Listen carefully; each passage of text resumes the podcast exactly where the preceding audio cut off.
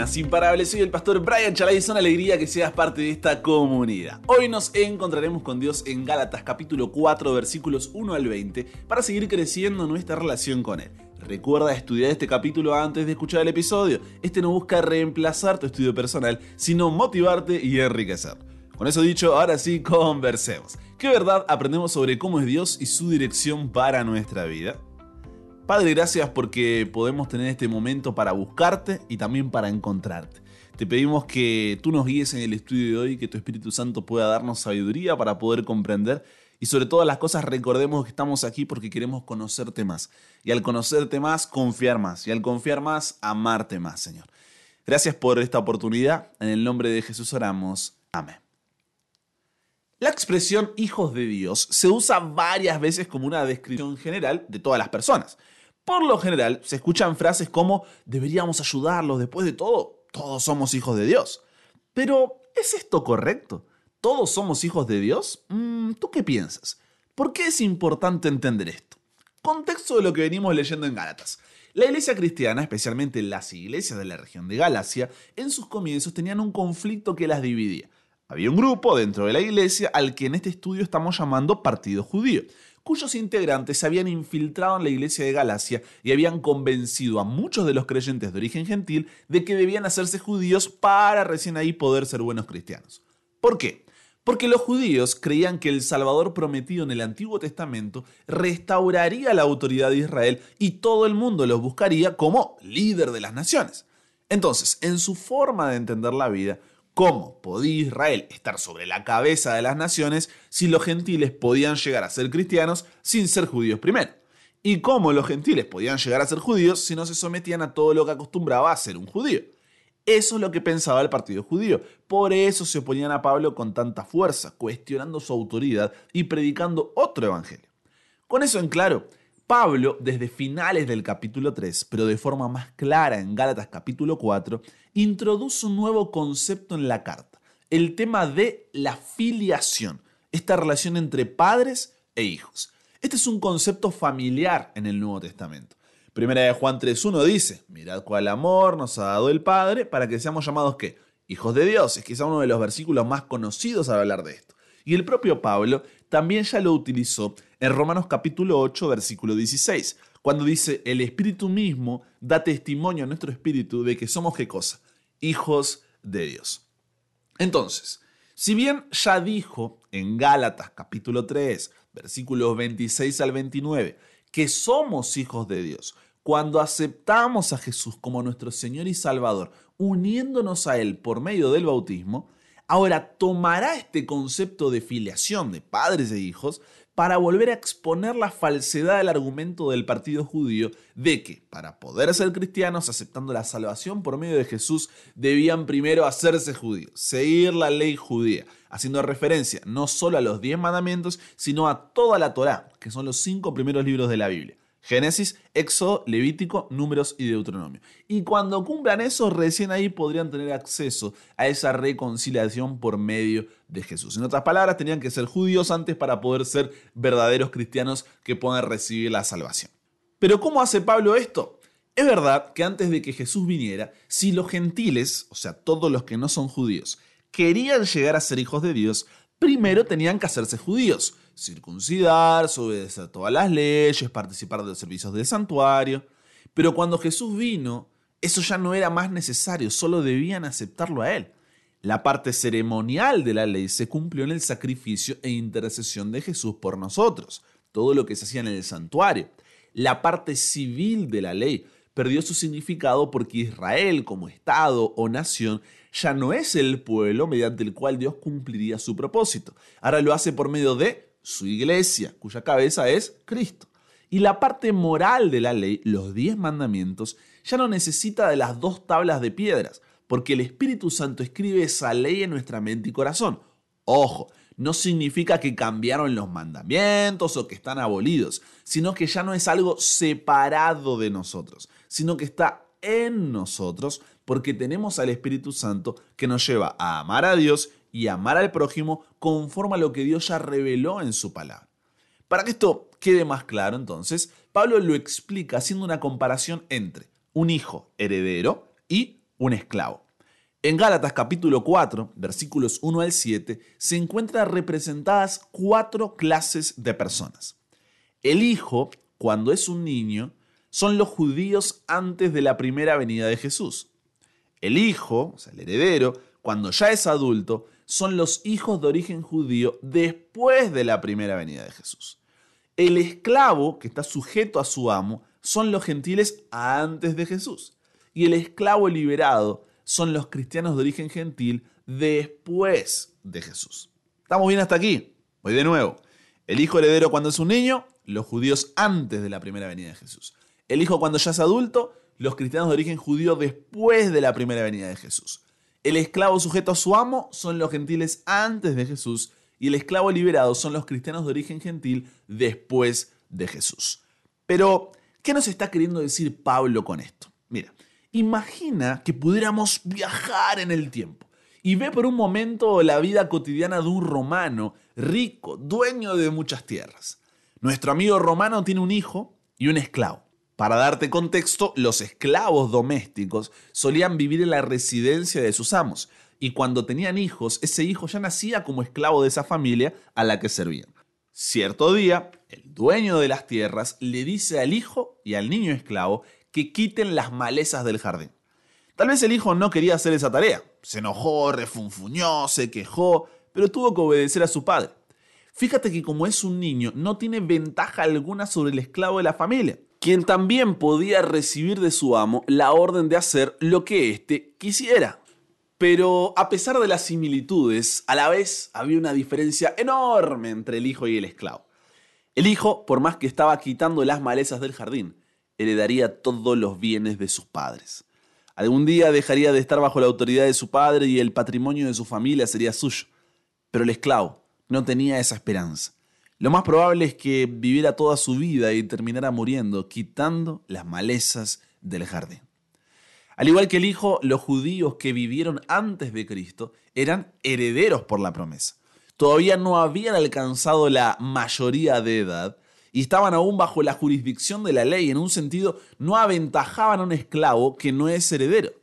Pero cuando Cristo murió en la cruz, el punto cuando el Hijo alcanza esa mayoría de edad los judíos quedaron libres de la función supervisora de la ley, libres de la ley como guía.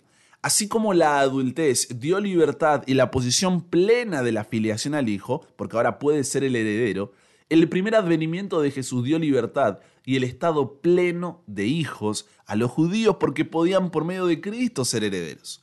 Ojo, esto no significa que son libres de la ley, sino de su función supervisora. Doy otro ejemplo. Cuando somos niños, mamá y papá constantemente nos están diciendo lo que es correcto y lo que no. Cuando crecemos, ya no tenemos ahí a mamá y a papá mandándonos a la habitación cuando hacemos algo mal en el trabajo. Ya no está esa función supervisora. Pero los principios que aprendemos con ellos ahora están en nuestro corazón y los seguimos obedeciendo. Lo mismo aquí. El judío había sido niño y tenía la ley como mamá y papá. Pero al llegar a la adultez, que es con la venida de Jesús, donde su conocimiento crece al ver a Dios revelado ahora en persona, ya tiene libertad de esa función supervisora. Pero los principios siguen siendo obedecidos. ¿Por qué? Porque ahora están grabados en su corazón. Entonces Pablo lo que está diciendo es, ¿para qué tanto las personas de origen judío como de origen gentil, todos los que no son judíos, usando el ejemplo, volverán a ponerse bajo la guía de mamá y papá si ya son adultos, ya saben lo que está bien y lo que está mal, si ya conocen a Jesús, ¿por qué volverán a vivir como si Él no hubiera venido? Por eso dice Gálatas 4:7, así que ya no eres esclavo, hablando de los gentiles que no tenían a Dios como padre porque adoraban otros dioses, sino hijo.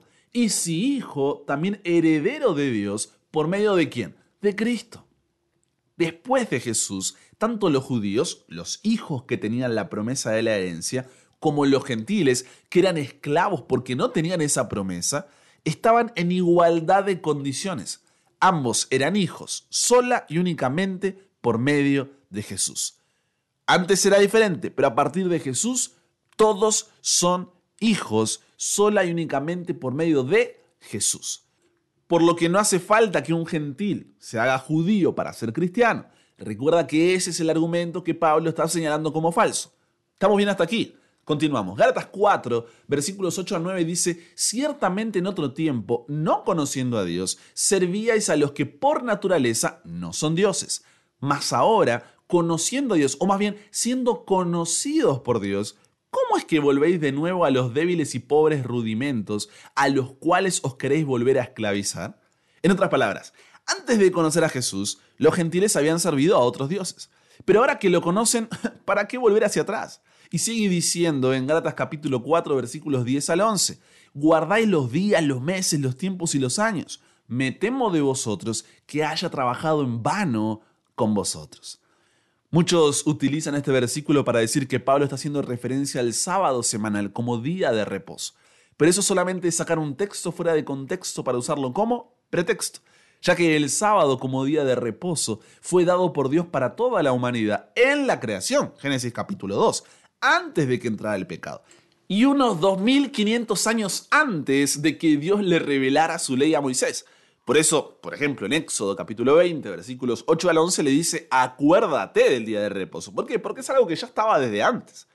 Por lo que, ¿cómo el disfrutar de un regalo dado por Dios en un mundo sin pecado podría ser esclavizarse a los pobres rudimentos, como dice Pablo. ¿Acaso tiene sentido? No. Entonces, esta expresión de los días, los meses, los tiempos y los años hace referencia a los días de reposo ceremoniales que tenía el pueblo, las nuevas lunas del sistema ceremonial, las fiestas anuales y demás, como señala Levítico 23, números 10, 10, números 28, 11 al 15, entre otros.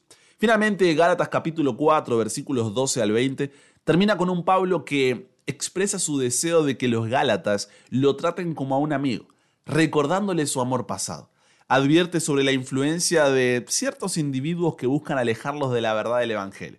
Utiliza metáforas como el dolor del parto para describir su anhelo de ver a Jesús formado en ellos y destaca la importancia de la verdad y cuestiona la razón por la cual los Gálatas han cambiado su actitud hacia él. Con eso dicho, comencé haciendo una pregunta. ¿Todos somos hijos de Dios?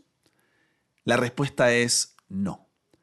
Todo ser humano, cristiano o no cristiano, es creación de Dios, hecho a imagen y semejanza de pero no todos son sus hijos. En la Biblia a los que no son salvos se los llama hijos de ira, hijos según la carne, nacidos en pecado e hijos del diablo, entre otros. ¿Cuándo nos convertimos en hijos de Dios? Cuando somos salvos por medio de Jesús porque ahora somos adoptados dentro de la familia de Dios a través de nuestra relación con Él. Entonces, te hago la misma pregunta que le hizo Pablo a los Galatas. Préstame tus oídos. ¿Por qué seguir viviendo como esclavo del pecado cuando Dios quiere adoptarte como su hijo, como su hija y hacernos herederos de su reino? Que tu decisión hoy sea Padre, quiero ser tu hijo. Ayúdame a no volver a esa esclavitud. Porque naturalmente con nuestro pecado muchas veces queremos hacer eso. Pero ahí que miremos a Jesús y recordemos que si somos hijos no es por nosotros mismos, sino por lo que Él hizo en nosotros y quiere hacer a través nuestro. Conversamos con Dios sobre esto. Padre, gracias porque podemos llamarte Padre. Gracias porque podemos ir a ti como estamos, pero tú no nos dejas igual. Te pedimos que en este proceso de transformación que estás haciendo en nosotros, seamos pacientes a largo plazo, pero perseverantes a corto plazo.